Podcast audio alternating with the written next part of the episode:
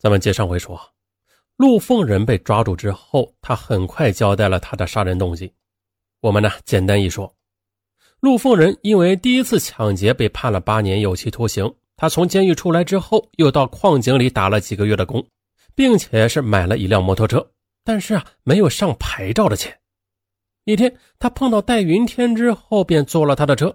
两小时后，又特意找到他，把他诱骗到偏僻的山边，从后面偷袭，杀了他，并且抢走了所有的财物。十月十二日，戴家兄弟齐聚一起接受记者的采访，他们的身份都是农民。嗯，当然了，也有些农田之外的经济来源。也正是这些经济来源，才基本的保证了他们执着的追凶行动。刑事案件的私力救济，对于这些平民来说，其实成本是非常大的。他们必须丢下自己的活儿，全心全力忍饥受寒，而且家里还有小孩、老婆。戴成军说：“呀，如果让弟弟就这么不明不白的死去，那他这一辈子也不会心安的。”这份坚持让他们抓住了隐匿一年多的凶手，同时留下了在这个世间难以复制的传奇。戴家兄弟曾经说：“希望他们的行为被认定为见义勇为。”我们的行为算什么呀？算不算是见义勇为呢？能否补偿我们一些损失呢？十月十二日，记者赶到戴成军家里采访时，他们正在起草一份给政府部门的信，希望能给他们的行为一个说法，同时希望能有一定的经济补偿。戴成军当着记者的面算了一笔账，给线人一点五万元的补偿。托亲朋好友出去追凶的花销大约是两三万元，还有戴家兄弟自己出去花的大约是两万元，加油的费用啊，至少是在五千元以上。请亲戚朋友帮忙在饭店请客，至少几千元。戴成军还介绍说，他们兄弟几人都在务农，虽然也有些别的来源，但是负担仍然很重，希望政府给予一定的经济补偿。在六盘水市政委法委综合办一位姓宋的负责人得知戴家兄弟的义举后说：“真不容易啊！”他认为这应该可以算是见义勇为。他建议戴家兄弟可以向水城县综治办申请，那县综治办审核之后，如果事情属实的话，再向市里申报。而水城县公安局刑警大队长那个啥啊，给出的解释是：追捕犯罪嫌疑人是警方的事情，老百姓可以做的是提供线索，协助警方。他说呀，他们在柳州发现线索之后，根本就没有和我们说啊，也没有找当地的警方，几个人一去呢，就直接把人给带回来了。啊，他们手足情深，万一路上把犯罪嫌疑人再给杀了啊，或者是出点什么事儿，那我们怎么交代呀？啊，这种行为它本身就是违法的。你看呐，抓捕一般有三种情况：一是我们亲自去抓；二是由当地警方去抓；三呢是如果在路上刚好遇到了，那这个法律上有规定要扭送到当地公安部门。可是你看看他们这种做法，这算是什么嘛？好，这是警方的回答。咱们再看一下当时对三哥戴成富的采访。新京报记者采访：当时为什么一定要你们五兄弟自己去抓那犯罪嫌疑人呀？戴成富回答：啊，当时是没有办法呀。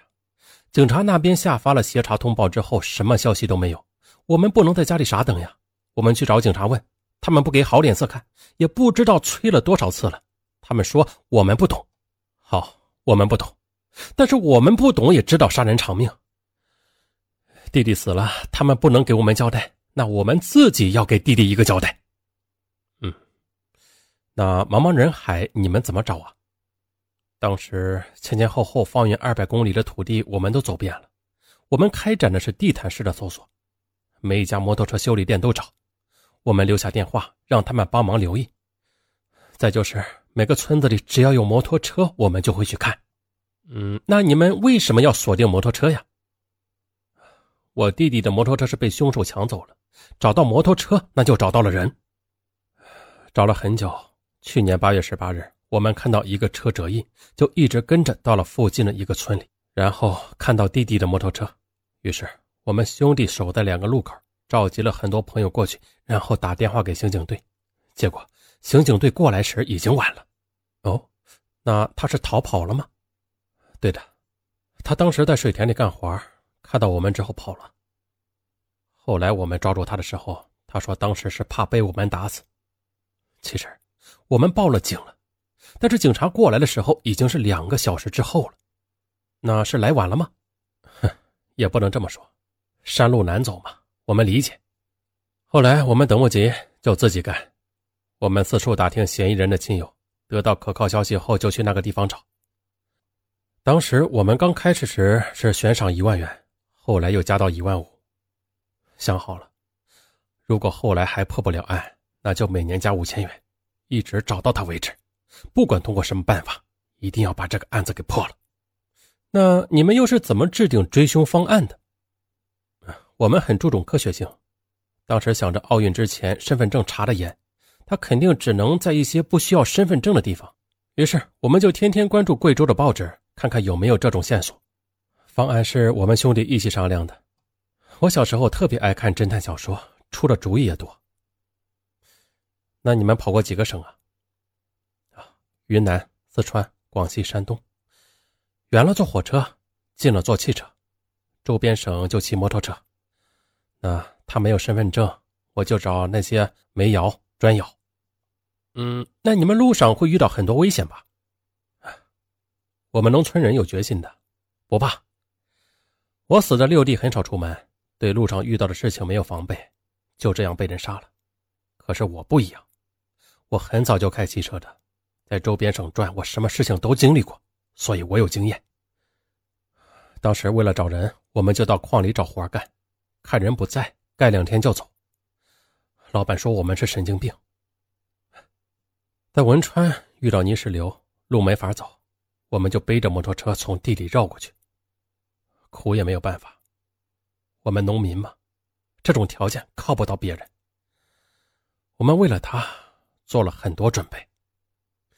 那你们做了哪些准备啊？啊，比如说这一年吧，我天天在坡上练习跑步，每天最少跑一个小时。现在。跑五公里也用不上半个小时。当时我想，自己年纪太大了，四十多岁，而凶手只有二十多岁。那天如果我真的碰到凶手，就一定要跑赢凶手才行。于是这一年多，我只穿着胶鞋，就怕穿皮鞋看到凶手抓不住他。你们在路上吃什么呀？在哪里睡觉？有时候是在老百姓家里吃，有人听了我的事情感动，不要钱。有时候在小饭馆里吃顿蛋炒饭，有时候就啃点馒头。呵，我有一个雨袋子，白天下雨的时候就当雨衣，晚上睡在地上就裹着它。地特别潮，有时候冻醒了，我就起来跑步，跑一会儿就热乎起来了。你会跟别人讲起你弟弟的事情吗？会的，因为大海捞针，没有线索。那我多告诉一个人，就多一条线索。有些人开始瞧不起我们，但是听了我们的事情之后，就给我们针灸。那在这段时间里最难熬的是什么时候？去年冬天吧，一直到今年三月份之前，冷的睡不着觉。当时到处都冻上了冰，摩托车轮胎我们就用绳子捆上防滑。可是最难熬的还不是这个。是到他亲戚干活的地方调查时，有的地方几十公里都没有什么人，打手机也没有信号，就算是被杀了也没有人知道。那对于这些，你们是怎么忍受下来的？我们长在农村嘛，不在乎吃苦，人呐苦不死，但是能冤死。我们当时就下了这个狠心，就是因为我弟弟他冤，他要是车祸死的，我们不会这样。我身上一直带着凶手的照片，手机里面还存着好几张呢。那听说今年九月十七日，一个朋友打电话给你们，说嫌疑人在柳州一家砖厂打工。那你第一眼看到凶手是什么感觉？真是悲喜交加。喜的是我们费了这么大劲儿，终于找到了；悲的是不知道当地人让不让我们带走他。那抓到凶手应该特别高兴吧？不是特别高兴。是特别兴奋。我们抓他时是今年九月二十三日凌晨两点钟，当时他正在睡觉。我们是越过两道门冲上去把他摁住了。车子倒进来，两公里就到了高速路。再后来，我们又用他的手机充电器的绳子绑住了他的手。我们用他的手机给他兄弟打了个电话，告诉他，人我们带回贵州了，衣服和工资给他收好了。你们和他在路上又谈了些什么？我们问他为什么要杀我弟弟，他说从狱里出来，没有人瞧得起他，活着没意思。那天和母亲吵架，出来就想杀一个人。他想杀一个卖摩托车的，他说特别看不起他，他想把他杀了，但是去了两次，那家里都有其他人。最后他碰到我弟弟，就杀了他。听他说这些，你恨他吗？你打他了吗？不恨了，事情已经过去了。把他抓住了，反而不恨了。他得伏法，打他干嘛？我们不打。说实在的，我弟弟被杀了，说什么的都有，说他在外边得罪人了。现在我们证明了，我弟弟一点错都没有。你们把凶手带回了村子里吗？嗯。我们把他带到我弟弟家门前，让我家兄弟的小娃看看。孩子拿手在背后戳他，然后又带到我老母亲那儿。我母亲哭着拿棍子要打他，我们拦住了。事情已经出了，我们要是打死他，那是贬低我们的素质。那你觉得凶手是个什么样的人呢？我们其实对凶手没有多少看法的。他只读了二年级，是个法盲。家里穷的什么也没有。我弟弟被杀之后，他跑了。我们从来也没有找过他母亲，跟他家要过钱。我们知道，他实在是没有钱。很多人觉得你们很伟大，那你们自己是怎么觉得？伟大？不，我们是生活上的弱者，是在平凡不过的老百姓。就是不能接受弟弟就这么死了而已。可是有些媒体报道说，你们当地刑警大队长表示，呃，追捕犯罪嫌疑人是警方的事老百姓可以做的是提供线索，那协助警方，不是提倡自主抓捕这种方式。啊，大队长说我们不按程序办事，破不了案。那我问呐，难道我兄弟就该死？没人帮，我们只能靠自己了。我们当天把人拉回来交给大队长，也没别的意思，就是希望早点抓住凶手，给弟弟一个交代。你们有没有想过，一年找不到，两年找不到，那以后该怎么办呀？这个想过的，我们以后背起挎包，全国走，只要饿不死，那我们就接着找。我们这辈子人找不到，那孩子高中、大学毕业了，出了本职工作，第一件事还是找凶手。兄弟，父母。这种血缘关系谁也改变不了。我们找不着的话，一辈子心不安呢。嗯，可以看出来你和弟弟感情很好啊。是的，一直感情都很好。父亲打小教育我们要团结，家里兄弟、兄弟的孩子都特别好。弟弟是家里的顶梁柱，勤快善良。那我们都出来了，那在家乡。父老乡亲的交际都靠我弟弟，他一出事全家都崩溃了。我们跪在老母亲面前发誓，一定要找到凶手。那你的妻子支持你吗？去找凶手时，我夜里四点多去广西，我知道他不愿意，但是不敢说。他不是心疼钱，是怕我出去回不来。那你现在的心愿了了吗？现在弟媳妇儿也该找个人了，我们会帮持他的。然后，就是等着法院判了。那寻找凶手这一年多，一共花了多少钱？杂七杂八加起来，总共八万多吧。大部分是我和老五挣的，我跑大货，他骑摩托，每个月能挣些钱。还有亲戚给我们寄钱。我们有时一边找凶手，一边用摩托车带个人，赚个十块二十块的也是钱。那你们觉得这钱应该是谁来付？说谁来付，我们也不好意思跟警察要。反正吧，我就是想着，如果他们能给点钱，那更好。啊，我弟弟还有孩子和媳妇儿呢。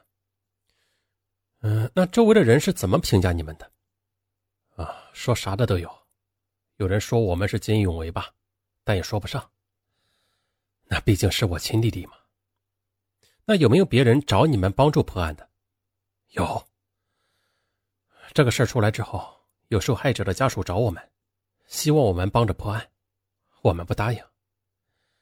我们都是普通老百姓，不当私人侦探。但是，自己弟弟的事情那是必须管，其他的，我们也顾不上啊。我们兄弟追凶的事情也不违法，我从来不做违法的事情，就是给弟弟一个交代。好了，这个故事到这里基本要结束了。那自然的，这五位当代的硬汉传奇故事，那自然是引起了影视创作者的注意。那几位主人公作为底层农民，凭借一己之力就完成了本应该由警方完成的任务。那他们到底是见义勇为的英雄，还是目无法纪的暴民呢？那警察到底有没有尽到自己应有的义务啊？啊，这凶手为什么要滥杀无辜？于是啊，这围绕着事件产生的讨论与谜团，便带着浓浓的话题性。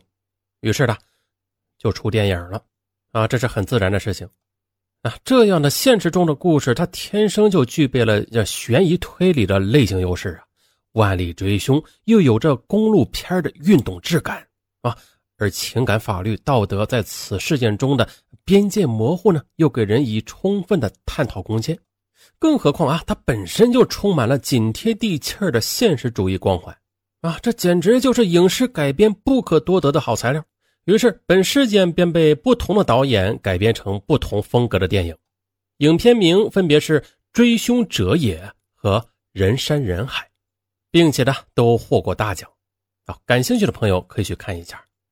好了，我是尚文，咱们下期再见。啊，对了，嗯，在再见之前，如果各位听友喜欢尚文说大案，不妨每次听完节目之后啊，多领领积分，然后给尚文打个 call，打 call 之后再留个言、点个赞啥的啊。尚文感谢大家。好了，就到这儿，拜拜。